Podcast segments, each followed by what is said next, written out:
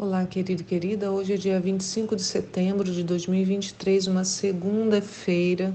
Vamos começar mais uma semana juntos aqui com a palavra do Senhor. Eu sou a pastora Anícia e os textos de hoje estão em Levítico 22 e 23, Ezequiel 13, Filemon e João 10, do 1 ao 21.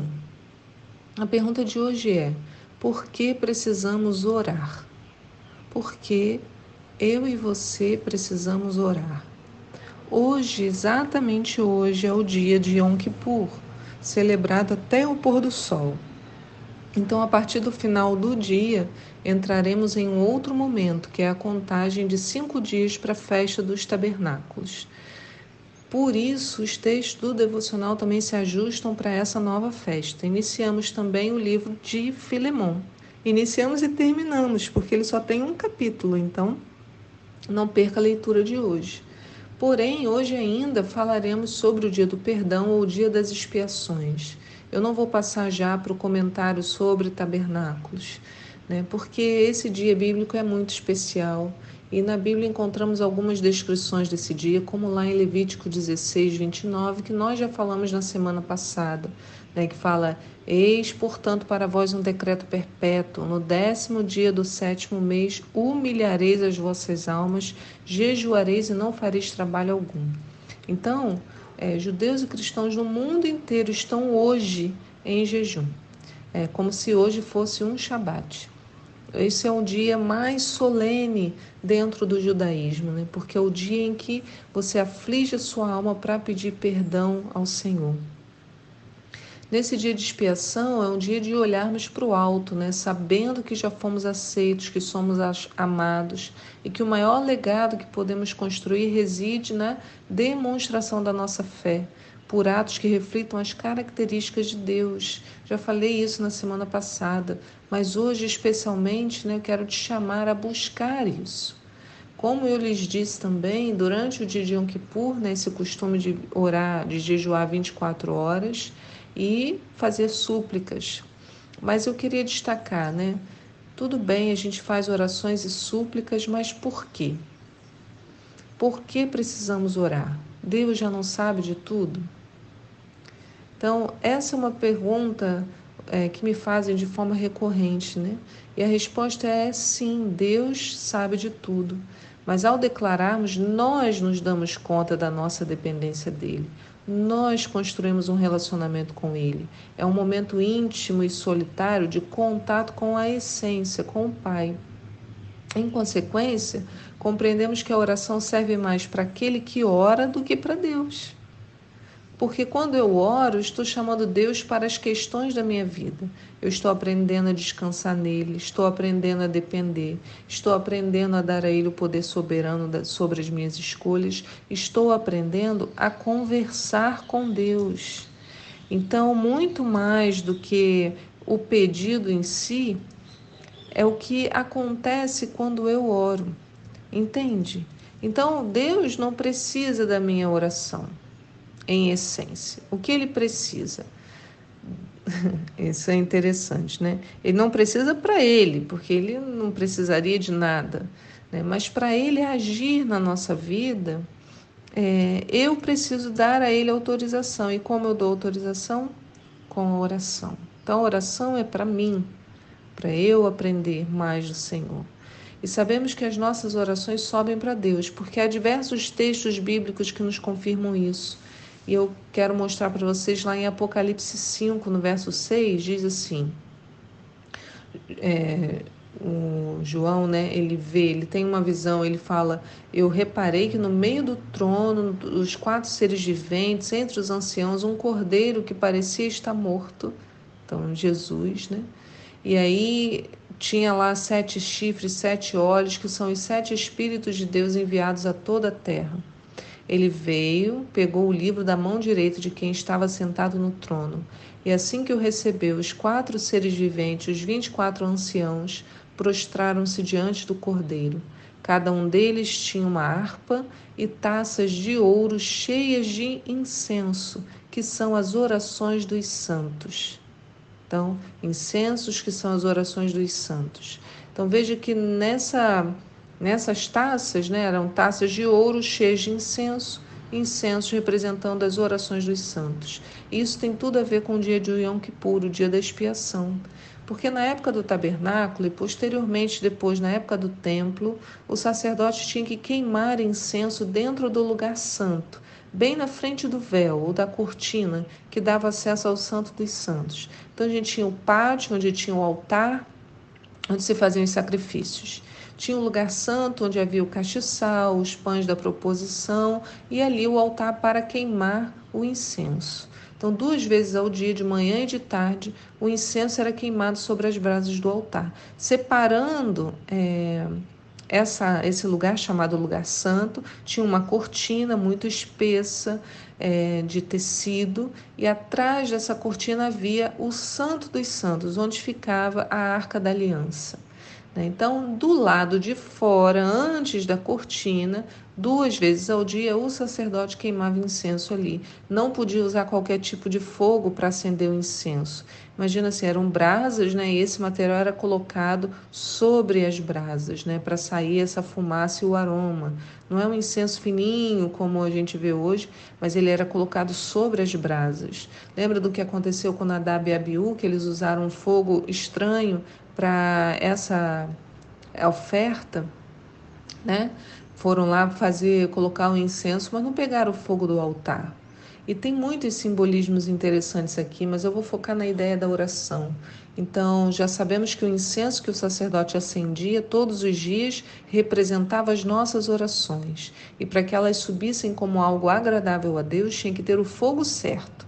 Então, a base do acendimento tem a ver com o Espírito Santo em nós.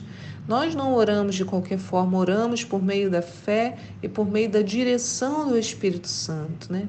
E por que falamos sobre oração neste dia de Yom Kippur? Porque nesse dia, exatamente, se a gente tivesse em Israel na época do templo, hoje sendo Yom Kippur, esse procedimento ia ser realizado lá. Olha o que acontecia, era diferente. O incenso não era desse jeito, como eu expliquei para vocês aqui, que está lá em Levítico 16 é, é, ai gente, que está em Levítico 16, como é feito durante Yom Kippur. Diz assim no verso 11: Arão oferecerá o novilho do sacrifício por seu próprio pecado, em seguida realizará o ritual de expiação por si mesmo, por sua casa, e molará o novilho. Então encherá o incensório com brasas ardentes tiradas do altar, de diante do Senhor tomará dois punhados de incenso aromático em pó e os levará para trás do véu. E colocará o incenso sobre o fogo diante do Senhor. Uma nuvem de incenso recobrirá o propiciatório que tampa as tábuas da aliança a fim de que não morra. Então o incenso cobria a arca da aliança. Era a única vez no ano em que o incenso ia até o Santo dos Santos até o lugar da maior manifestação de Deus, onde Deus se manifestava, era na tampa do propiciatório. Então, ali nesse dia, no dia de Yom Kippur, a, o incenso era levado para o lugar santíssimo, ao invés de ser aceso lá no lugar santo antes do véu. E aí essa fumaça enchia todo lugar e envolvia o sacerdote. E aí ele podia permanecer na presença de Deus, né, desse Deus todo-poderoso. Da mesma forma, irmãos, nossas orações por perdão, nossa busca, nosso arrependimento nos envolvem de tal maneira, ficamos cobertos por essa nuvem enquanto buscamos a face de Deus. Por isso que o salmista declarou lá no Salmo 141: Senhor, eleva o meu clamor a ti, vem depressa, presta ouvido à minha voz quando te invoco. Que a minha oração seja como incenso diante de ti, minhas mãos erguidas, oferenda vespertina. Ele está falando dessa oração da tarde, né? Que, que era feito ali pelo sacerdote, queimando incenso. Então, no dia do Yom Kippur, era um dia em que essas orações elas eram levadas direto à presença de Deus, enchiam todo o lugar. É um dia muito especial. Em Provérbios 15, 8 fala, né? O Senhor detesta as ofertas e sacrifícios do ímpio, mas as orações do justo é o seu contentamento. Então o Senhor tem prazer nas nossas orações, né? Queridos, ontem o pastor Edson comentou sobre a luta espiritual de Daniel na, durante a pregação. Quando foi que a resposta veio para ele? Lembra que o pastor Edson falou? 21 dias Daniel ficou clamando, aguardando, enquanto havia uma guerra no reino espiritual. Mas depois de 21 dias, o que, que a gente lê lá em Daniel 9, 21? Enquanto eu ainda falava com Deus em oração, Gabriel, o homem que eu tinha observado durante a minha visão anterior, veio voando rapidamente para onde eu estava, bem na hora do sacrifício vespertino. Então era exatamente na hora que se acendia o incenso. Foi a hora que o anjo Gabriel veio para falar com Daniel. Interessante, não é? A Bíblia toda se conecta. Quando lemos lá em Apocalipse 8, que diz: Aproximou-se, no verso 3, um outro anjo se colocou em pé junto ao altar, portando portando um incensário de ouro, e a ele foi entregue grande quantidade de incenso para oferecer com as orações de todos os santos sobre o altar de ouro diante do trono. E da mão do anjo elevou-se na presença de Deus a fumaça do incenso juntamente com as orações dos santos. Então o anjo tomou o incensário, encheu-o com o fogo do altar e lançou-o sobre a terra. E aconteceram trovões, vozes, relâmpagos e um terremoto. Então veja que foi com as orações dos santos que a terra se encheu de trovões, vozes, relâmpagos e terremoto bem similar ao que vemos em Êxodo 19, quando o Senhor apareceu diante do povo, né? Todo o monte Sião ficou coberto, Sinai ficou coberto de densa fumaça, pois o Senhor havia descido sobre ele em chamas de fogo. O monte fumegava fortemente, como se fosse uma enorme fornalha viva, toda a montanha tremia violentamente, e o som do chofar, a trombeta ia aumentando pouco a pouco, e a voz do Senhor era ouvida. Então a gente tinha trovões, vozes, relâmpago e terremoto. Né? Querido, é a oração que move tudo nessa terra. Irmãos, como Otmani dizia no seu livro, uma oração que não me move, não moverá o coração de Deus. Sabe aquela oração que a gente faz sem prestar atenção, sem se envolver nela? Ah, Senhor, blá, blá, blá, blá. Isso não vai mover o coração de Deus porque não moveu o meu. Então, quando estamos conectados ao Senhor, Ele coloca em nosso coração o peso sobre determinados assuntos, para a gente orar com intensidade. E o nosso coração, movido por esses assuntos, orará de forma diferente. Por isso que uma oração de pai e mãe é diferente porque ninguém vai orar por aquelas crianças com a mesma intensidade, a não ser que Deus coloque um peso né, no coração. Ah, olha, Nícia, é aquela criança, eu vou sentir aquele peso do Senhor, eu vou orar com aquele peso. Entendeu?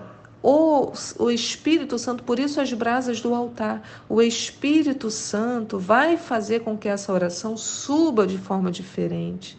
É, irmãos, é muito mais do que Senhor, obrigada por isso aquilo, amém. A gente precisa aprender isso. É uma oração muito mais profunda. Né? Na carta de a Filemon de hoje, né, Paulo já nos mostra que ele era um homem de oração. Ele fala no verso 4: Constantemente dou graças a Deus, recordando-me de ti em minhas orações, porque ouço testemunhos a respeito da fé que tens no Senhor Jesus e do teu amor por todos os santos. Oro para que o compartilhar da tua fé seja eficaz, pelo pleno conhecimento de que todo o bem de que dispomos está em Cristo. Então, Paulo orava por Filemon. Como eu falei ontem, durante o fechamento dessa cerimônia de Yom Kippur, lê-se também o livro de Jonas. E por que lemos o livro de Jonas nesse período? Porque nesse livro vemos um homem que, assim como nós, passou muito maus bocados para aprender sobre arrependimento, sobre o poder da oração, perdão e livramento. Eu te chamo a ler o livro de Jonas hoje. No capítulo 1, vemos Jonas fugindo do chamado de Deus. Deus o chamou para ir pregar o arrependimento para o povo de Nínive. Jonas não queria que aqueles homens tivessem, tivessem a chance de se arrepender.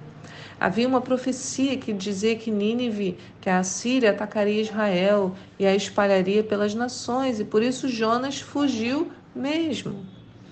Porém, o que Jonas havia esquecido é o que está lá no Salmo 139, no verso 7. Para onde poderia eu fugir do teu espírito? Para onde poderia correr e escapar da tua presença? Se eu escalar o céu, aí estás. Se me lançar sobre o reino da mais leito da mais profunda sepultura, igualmente aí estás. Então Jonas não queria ver os homens restaurados, mas o Senhor queria estender suas mãos ao povo pecador.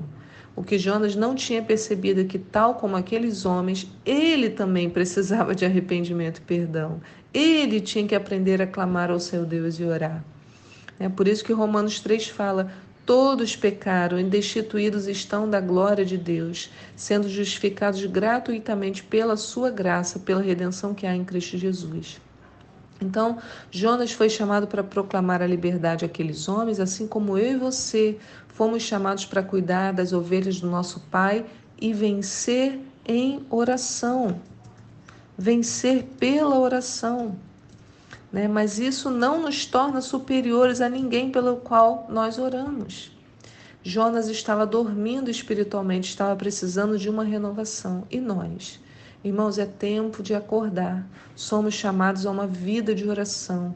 Precisamos restaurar isso em nós e aquele que nunca teve precisa aprender. Hoje você teve um primeiro, né, uma abordagem do porquê orar.